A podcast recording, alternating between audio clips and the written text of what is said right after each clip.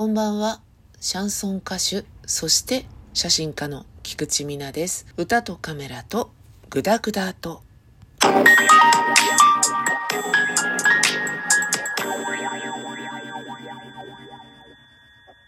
収録をしているのは1月の15日でございます。1月も半ばとなりましたけれども、今日はね、めっちゃ寒い。そしてめっちゃ風が強いんです。この収録をしている場所はそこそこ防音には優れている方なんですけれども、あまりに風が強くて、時折すごい音がすると思います。そこはカットしなさいよって言うんですが、さっきね、別の収録をしていたんですけれども、ずっと風がすごくて、カットしてたら終わらない収録っていう感じなので、どうなることやら、入ったままやると思いますよ。私のような人間は。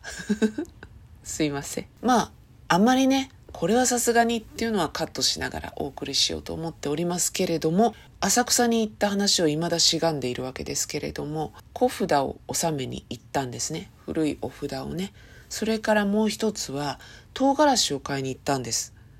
私ですね、激辛とかそういう人ではないんですが、辛いものが好きなんですよね。辛味の調味料の中でも七味唐辛子が特に好き。以前もね、お話ししてると思うんですけれども、お気に入りなのは東京の浅草にございますヤゲンボリ唐辛子というね、正確にはヤゲンボリっていうのは地名としては東日本橋とかあの辺になるんですよね。確かお寺もあったと思うんですよね。薬の研究の堀って書いてヤゲンボリっていうのが、えー、地名なんですけれども、浅草のヤゲンボリさんはヤゲンというのはひらがな表記にしています。そこの唐辛子がとても好きなんですよね。日本には三大唐辛子というのがね、言われておりまして、一応ね。で、一つが東京浅草のヤゲンボリ。で、もう一つは長野善光寺の八幡屋磯五郎。もう一つが京都清水の七宮本舗三大唐辛子のお店なんですけれども、それぞれ特徴がありまして、野源堀は割とキリッと洗練されたっていう感じかな。善光寺はですね、オールマイティに合うかなっていう感じです。京都の七宮本舗さんのは、関東の人間からすると、ちょっと変わった味で、まろやかなんですよね。善光寺は結構王道っぽい辛さなんですけど京都の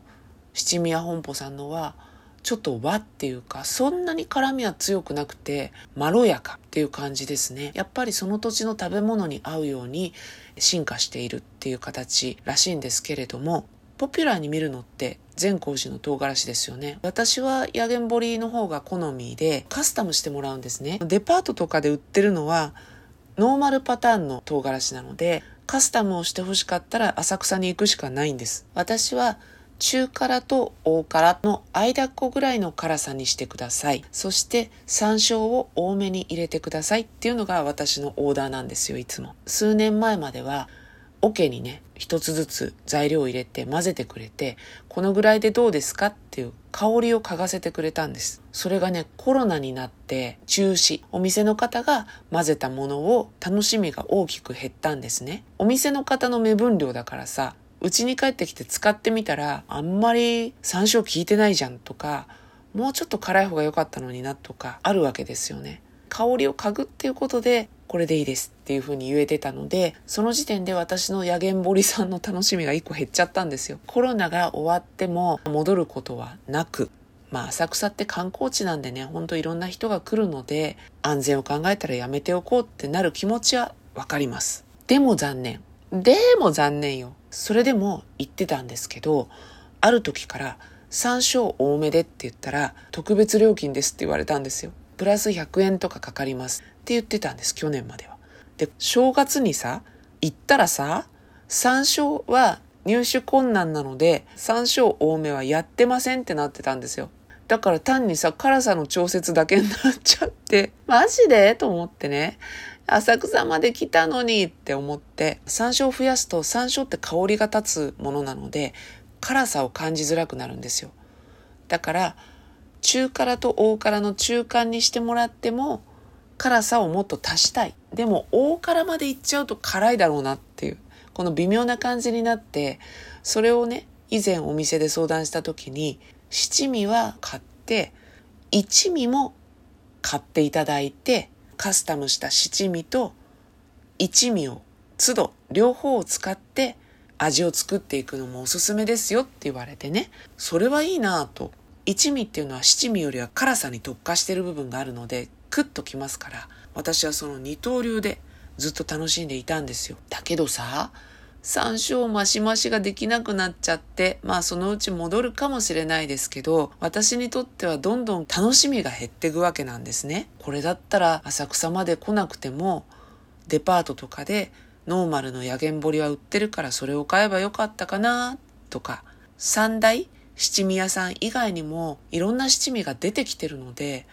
それを楽しむようにしようかなとか、でまたね、その買った後に浅草を歩いていたら、伝法院通りとかにですね、個人の七味屋さんって出てるんですよ。よく敵屋さんとかでもね、屋台とかが出てる時に七味もあったりするでしょ？そういうところで賭けだけど作ってもらって、それを楽しむっていうのも粋かなとか思ってね、ちょっと私はですね、やげんぼりさんから浮気をしたいモードになって帰ってきたんです。とはいえ、一回行くと、まあ、2袋ぐらい買ってくるんですね。で、今回も、あ、ああ、そうなんですか。じゃあしょうがないですね。みたいな感じで買ってきてしまったので、結構な量をね、今、ストックがあるので、すぐにはできないですけど、新しく七味を楽しんでみようかなと思っております。本日は七味唐辛子のお話、2だねっていう感じでお送りしました。歌とカメラとグダグダと